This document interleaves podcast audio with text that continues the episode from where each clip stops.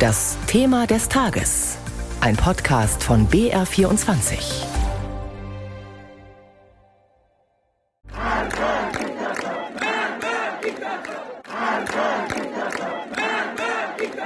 Menschen fordern den Tod des Diktators. Gemeint ist der oberste Führer Ayatollah Ali Khamenei. Sie tun das öffentlich auf den Straßen im Iran. Das hätte wohl kaum einer vor ein paar Wochen für möglich gehalten sagt die ARD-Korrespondentin Karin Sens, die seit Ende September über die Proteste im Iran berichtet. Fast auf den Tag genau vor drei Monaten hat der Aufstand begonnen, ausgelöst durch den Tod von Mahsa Amini, einer jungen Iranerin, die in Polizeigewahrsam gestorben ist. Sie war von der sogenannten Sittenpolizei festgenommen worden, weil ihr Kopftuch angeblich nicht richtig saß. Seitdem entladen sich Wut und Verzweiflung auf den Straßen. Das iranische Regime schlägt brutal zurück. Hunderte Demonstranten sollen bei den Protesten getötet worden sein. Uwe Lüb in unserem BR24-Thema des Tages jetzt über drei Monate Protest und Gewalt im Iran. Immer mehr Frauen legen ihre Kopftücher als Symbol von Unterdrückung ab. Männer stellen sich schützend vor Frauen, wenn Basij-Milizen sie deswegen angreifen oder die Sittenpolizei sie festnehmen will. Es ist, als ob die Verkrustungen der Gesellschaft aufbrechen, so beschreibt es die 28 Jahre alte Aria aus Teheran. Viele Männer, die in einem patriarchalischen System aufgewachsen sind, haben Frauen zum ersten Mal behandelt wie sich selbst. Aria heißt in Wahrheit anders. Um sie und andere, die aus dem Iran erzählen, zu schützen, sind weder ihre richtigen Namen noch Stimmen zu hören. Der Tod Gina Massa Aminis in Polizeigewahrsam war eine Initialzündung, ist sich die 30-jährige Mitra sicher. Seit dem persischen Neujahrsfest im März wusste ich, dass etwas passieren würde. Ich wusste nur nicht was. Es war ein Pulverfass, das nur noch einen Funken brauchte. Mehr als 40 Jahre nach der islamischen Revolution wollen die Menschen jetzt ihre Freiheit zurückhaben, meint der 30-jährige Elia aus dem kurdischen Sanandaj. Sie glaubten daran, dass es kein Zurück mehr gebe in die Zeit vor September und dass der Iran ein anderes, verändertes Land sein werde. Doch das Regime reagiert mit Gewalt. Allein bei Protesten Ende September in Sahedan im Südosten kommen schätzungsweise 100 Menschen ums Leben.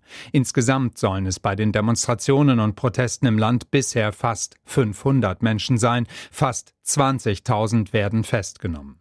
Die Justiz verhängt Todesurteile und vollstreckt sie. Das Regime fühlt sich bedroht, stellt der frühere Bundestagsabgeordnete Niemar Movassad fest. Er ist iranischer Abstammung mit engen Kontakten in das Land. Wir haben also eine schichtübergreifende Revolution. Das ist für das Regime eine massive Herausforderung, weil das tatsächlich für das Regime eine Situation darstellt, in der es damit rechnen muss, dass es stürzt. Es tobt ein Machtkampf im Iran zwischen der Führung und den Bürgerinnen und Bürgern. Sie protestieren weiter. Viele tausend allein am 40. Todestag Gina Mahsa Aminis Sie beteiligen sich an landesweiten Streiks wie Anfang Dezember. Organisatoren von Demonstrationen schließen sich zusammen, etwa in den Gruppen namens die Jugendlichen der Nachbarschaft. Demonstrationen im Ausland wie im Oktober von rund 80.000 Menschen in Berlin nehmen die Protestierenden als moralische Unterstützung wahr. Und doch schüchtert sie die Brutalität des Regimes immer mehr ein, sagt Adia. Die Menschen fürchten, dass der internationale Druck nicht ausreicht oder sogar nachlässt, dass EU, UNO, USA und Kanada schweigen und nichts unternehmen und der Iran die Menschen weiter unterdrückt und hinrichtet und auch die Menschenrechtsorganisationen nichts machen. Zuletzt herrschten hier Angst, Depression und Hoffnungslosigkeit. Die Menschen im Iran fürchten also, von der westlichen Staatengemeinschaft vergessen zu werden. Die hat das brutale Vorgehen des Regimes in Teheran schon mehrmals verurteilt. Die UNO fordert den sofortigen Stopp der Todesstrafe. Die EU verhängt Strafmaßnahmen gegen iranische Verantwortliche und Einrichtungen. Und Deutschland wie hat die Bundesregierung auf die Gewalt gegen Demonstranten im Iran reagiert und was kann die Bundesregierung überhaupt tun? Darüber hat meine Kollegin Andrea Herrmann mit Björn Dake aus unserem Hauptstadtstudio gesprochen. Björn, was ist dran an dem Vorwurf? Deutschland habe zu spät auf die Gewalt im Iran reagiert und zu wenig Druck auf das Regime ausgeübt. Ist ja ein Vorwurf, der auch von der Union im Bundestag kam, auch von Exiliranern. Es hat tatsächlich ein paar Tage gedauert, bis sich die Bundesregierung da so ganz klar positioniert hat. Ich habe nochmal nachgeschaut. Eine Woche nach dem Tod von Massa Amini hat Bundeskanzler Scholz über seinen Sprecher ausrichten lassen, er sei bestürzt über das gewaltsame Vorgehen des Regimes in Teheran, er fordere eine Untersuchung. Allerdings dann die Tage danach, da wurde die Kritik, diese Worte der Verurteilung immer deutlicher. Und aus dem Auswärtigen Amt heißt es, man habe sich nie eine Illusion gemacht, mit wem man es in Teheran zu tun hat, welche Menschenrechtsverletzungen es da schon länger gibt. Also dort weist man den Vorwurf, im Umgang mit dem Iran naiv gewesen zu sein, klar zurück. Annalena Baerbock, die Außenministerin, betont ja immer wieder, sie betreibe eine feministische Außenpolitik. Aber wenn wir uns erinnern, in dem Moment, als so viele Frauen im Iran unter Lebensgefahr auf die Straße gingen, da kam erstmal nichts aus dem Auswärtigen Amt. Hatte Frau Baerbock zu viel mit der Ukraine zu tun?